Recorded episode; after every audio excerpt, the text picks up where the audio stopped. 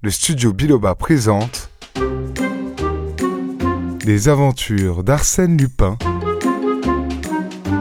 de Maurice Leblanc, lu par Alexis Gouret. Le coffre-fort de Madame Imbert, deuxième et dernière partie. Oh, excusez-moi, dit-il, je me suis trompé de porte. Mais Gervaise se précipita et l'attirant. Entrez donc, monsieur Lupin, entrez donc. N'êtes-vous pas chez vous ici? Vous allez nous donner un conseil. Quel titre devons-nous vendre? De l'extérieur ou de la rente? Mais l'opposition objecta Lupin très étonné. Oh, elle ne fera pas tous les titres. Elle écarta le battant. Sur les rayons s'entassaient des portefeuilles ceinturés de sangles. Elle en saisit un. Mais son mari protesta. Non, non, Gervaise, ce serait de la folie de vendre de l'extérieur. Elle va monter, tandis que la rente est au plus haut. Qu'en pensez-vous, mon cher ami? Le cher ami n'avait aucune opinion. Cependant, il conseilla le sacrifice de la rente. Alors elle prit une autre liasse, et dans cette liasse, au hasard, un papier. C'était un titre de 3% de 1374 francs. Ludovic le mit dans sa poche. L'après-midi, accompagné de son secrétaire, il fit vendre ce titre par un agent de change et toucha 46 000 francs. Quoi qu'en eût dit Gervaise, Arsène Lupin ne se sentait pas chez lui. Bien au contraire, sa situation dans l'hôtel Imbert le remplissait de surprises. À diverses occasions, il put constater que les domestiques ignoraient son nom. Ils l'appelaient monsieur. Ludovic le désignait toujours ainsi. Vous préviendrez monsieur. Est-ce que monsieur est arrivé? Pourquoi cette appellation énigmatique? D'ailleurs, après l'enthousiasme du début, les Imbert lui parlaient à peine, et tout en le traitant avec les égards dus à un bienfaiteur, ne s'occupaient jamais de lui. On avait l'air de le considérer comme un original qui n'aime pas qu'on l'importune, et on respectait son isolement, comme si cet isolement était une règle édictée par lui, un caprice de sa part. Une fois qu'il passait dans le vestibule, il entendit Gervaise qui disait à deux messieurs C'est un tel sauvage Soit, pensa-t-il, nous sommes un sauvage. Et renonçant à s'expliquer les bizarreries de ces gens, il poursuivait l'exécution de son plan. Il avait acquis la certitude qu'il ne fallait point compter sur le hasard ni sur une étourderie de Gervaise que la clé du coffre ne quittait pas et qui, au surplus, n'eût jamais emporté cette clé sans avoir préalablement brouillé les lettres de la serrure. Ainsi donc, il devait agir. Un événement précipita les choses. La violente campagne menée contre les Imbert par certains journaux. On les accusait d'escroquerie. Arsène Lupin assista aux péripéties du drame, aux agitations du ménage, et il comprit qu'en tardant davantage, il allait tout perdre. Cinq jours de suite, au lieu de partir vers six heures comme il en avait l'habitude, il s'enferma dans sa chambre. On le supposait sorti. Lui s'étendait sur le parquet et surveillait le bureau de Ludovic. Les cinq soirs, la circonstance favorable qu'il attendait ne s'étant pas produite, il s'en alla au milieu de la nuit par la petite porte qui desservait la cour. Il en possédait la clé. Mais le sixième jour, il apprit que les Imbert, en réponse aux insinuations malveillantes de leurs ennemis, avaient proposé qu'on ouvrît le coffre et qu'on en fît l'inventaire. C'est pour ce soir, pensa Lupin. Et en effet, après le dîner, Ludovic s'installa dans son bureau, Gervaise le rejoignit, ils se mirent à feuilleter les registres du coffre. Une heure s'écoula, puis une autre heure, il entendit les domestiques qui se couchaient. Maintenant, il n'y avait plus personne au premier étage. Minuit. Les Imbert continuaient leur besogne. Allons-y, murmura Lupin. Il ouvrit sa fenêtre, elle donnait sur la cour, et l'espace, par la nuit sans lune et sans étoiles, était obscur. Il tira de son armoire une corde à nœuds qu'il assujettit à la rampe du balcon, enjamba et se laissa glisser doucement, en s'aidant d'une gouttière jusqu'à la fenêtre située au-dessous de la sienne. C'était celle du bureau et le voile épais des rideaux molletonnés masquait la pièce. Debout sur le balcon, il resta un moment, immobile, l'oreille tendue et l'œil aux aguets. Tranquillisé par le silence, il poussa légèrement les deux croisées. Si personne n'avait eu soin de les vérifier, elles devaient céder à l'effort, car lui, au cours de l'après-midi, en avait tourné l'espagnolette de façon qu'elle n'entra plus dans les gâches. Les croisés cédèrent, alors, avec des précautions infinies, il les entrebâilla davantage. Dès qu'il put glisser la tête, il s'arrêta. Un peu de lumière filtrait entre les deux rideaux mal joints. Il aperçut Gervaise et Ludovic, assis à côté du coffre. Ils n'échangeaient que de rares paroles et à voix basse, absorbés par leur travail. Arsène calcula la distance qui le séparait d'eux, établit les mouvements exacts qu'il lui faudrait faire pour les réduire l'un après l'autre à l'impuissance avant qu'ils n'eussent le temps d'appeler au secours, et il allait se précipiter lorsque Gervaise dit Comme la pièce s'est refroidie depuis un instant, je vais me mettre au lit. Et toi? Je voudrais finir. Finir?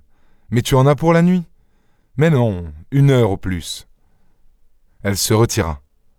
Vingt minutes, trente minutes passèrent. Arsène poussa la fenêtre un peu plus. Les rideaux frémirent. Il poussa encore. Ludovic se retourna et, voyant les rideaux gonflés par le vent, se leva pour fermer la fenêtre. Il n'y eut pas un cri, pas même une apparence de lutte. En quelques gestes précis, et sans lui faire le moindre mal, Arsène l'étourdit, lui enveloppa la tête avec le rideau, le ficela de telle manière que Ludovic ne distingua même pas le visage de son agresseur. Puis rapidement, il se dirigea vers le coffre, saisit deux portefeuilles qu'il mit sous son bras, sortit du bureau, descendit l'escalier, traversa la cour et ouvrit la porte de service. Une voiture stationnait dans la rue. Prends cela d'abord, dit-il au cocher, et suis-moi. Il retourna jusqu'au bureau. En deux voyages, ils vidèrent le coffre. Puis Arsène monta dans sa chambre, enleva la corde, effaça toute trace de son passage. C'était fini. Quelques heures après, Arsène Lupin, aidé de son compagnon, opéra le dépouillement des portefeuilles.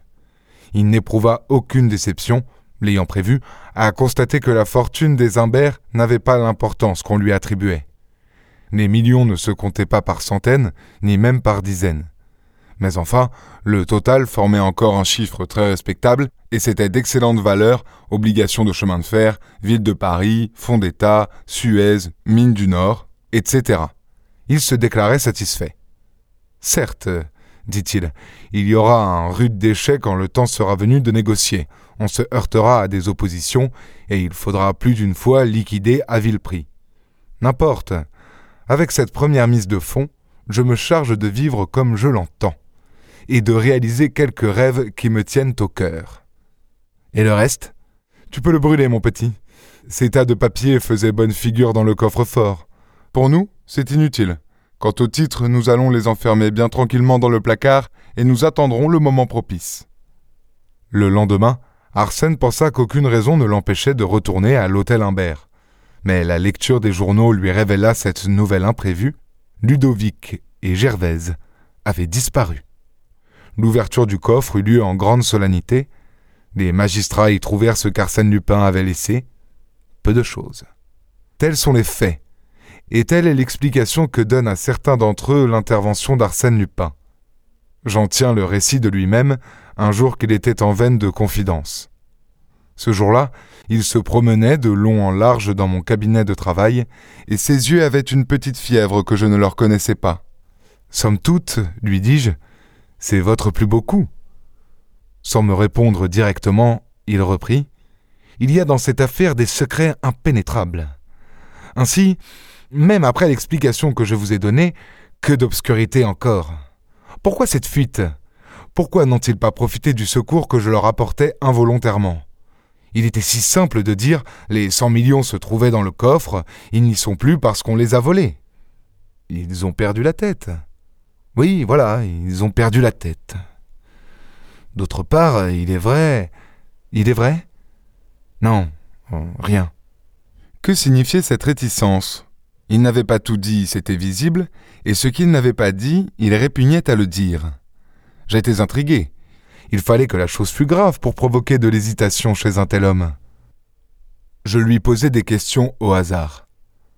Vous ne les avez pas revues? Non et il ne vous est pas advenu d'éprouver, à l'égard de ces deux malheureux, quelque pitié? Moi? proféra-t-il en sursautant. Sa révolte m'étonna. Avais-je touché juste? J'insistais. Évidemment, sans vous, ils auraient peut-être pu faire face au danger, ou du moins partir les poches remplies. Des remords? C'est bien cela que vous m'attribuez, n'est-ce pas? Dame Il frappa violemment sur ma table. Ainsi, selon vous, je devrais avoir des remords? Appelez cela des remords ou des regrets. Bref, un sentiment quelconque. Un sentiment quelconque pour des gens, pour des gens à qui vous avez dérobé une fortune. Quelle fortune? Enfin, ces deux ou trois liasses de titres. Ces deux ou trois liasses de titres. Je leur ai dérobé des paquets de titres, n'est-ce pas? Une partie de leur héritage. Voilà ma faute, voilà mon crime. Mais sacre bleu, mon cher, vous n'avez donc pas deviné qu'ils étaient faux, ces titres Vous entendez? Ils étaient faux Je le regardais abasourdi. Faux? Des quatre ou cinq millions?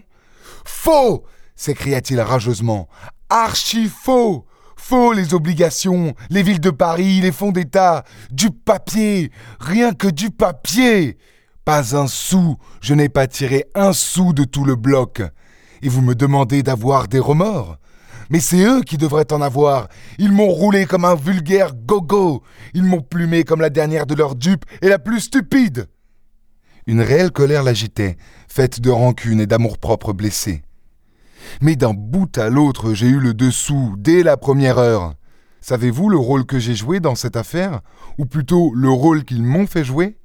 Celui d'André Broford. Oui, mon cher, et je n'y ai vu que du feu. C'est après, par les journaux et en rapprochant certains détails que je m'en suis aperçu. Tandis que je posais au bienfaiteur, au monsieur qui a risqué sa vie pour vous tirer de la griffe des Apaches, eux, ils me faisaient passer pour un des Broford. N'est-ce pas admirable? Cet original qui avait sa chambre au deuxième étage, ce sauvage que l'on montrait de loin, c'était Broford. Et Broford, c'était moi. Et grâce à moi, grâce à la confiance que j'inspirais sous le nom de Broford, les banquiers prêtaient et les notaires engageaient leurs clients à prêter. Hein? Quelle école pour un débutant? Ah, je vous jure que la leçon m'a servi. Il s'arrêta brusquement, me saisit le bras, et il me dit d'un ton exaspéré où il était facile cependant de sentir des nuances d'ironie et d'admiration. Il me dit cette phrase ineffable. Mon cher, à l'heure actuelle, Gervaise Humbert me doit 1500 francs. Pour le coup, je ne pus m'empêcher de rire. C'était vraiment d'une bouffonnerie supérieure. Et lui-même eut un accès de franche gaieté. Oui, mon cher, 1500 francs. Non seulement je n'ai pas palpé le premier sou de mes appointements, mais encore elle m'a emprunté 1500 francs, toutes mes économies de jeune homme. Et vous savez pourquoi? Je vous le donne en mille, pour ces pauvres. Comme je vous le dis, pour de prétendus malheureux qu'elle soulageait à l'insu de Ludovic. Et j'ai coupé là-dedans. Est-ce assez drôle, hein? Arsène Lupin refait de 1500 francs et refait par la bonne dame à laquelle il volait 4 millions de titres faux. Et que de combinaisons, d'efforts et de ruses géniales il m'a fallu pour arriver à ce beau résultat. C'est la seule fois que j'ai été roulé dans ma vie. Mais fichtre, je l'ai bien été cette fois-là, et proprement dans les grands prix. Merci d'avoir écouté cette histoire d'Arsène Lupin. Pour être informé de la sortie des épisodes suivants, abonnez-vous. Et n'hésitez pas à mettre 5 étoiles et un bon commentaire à ce podcast. À très bientôt.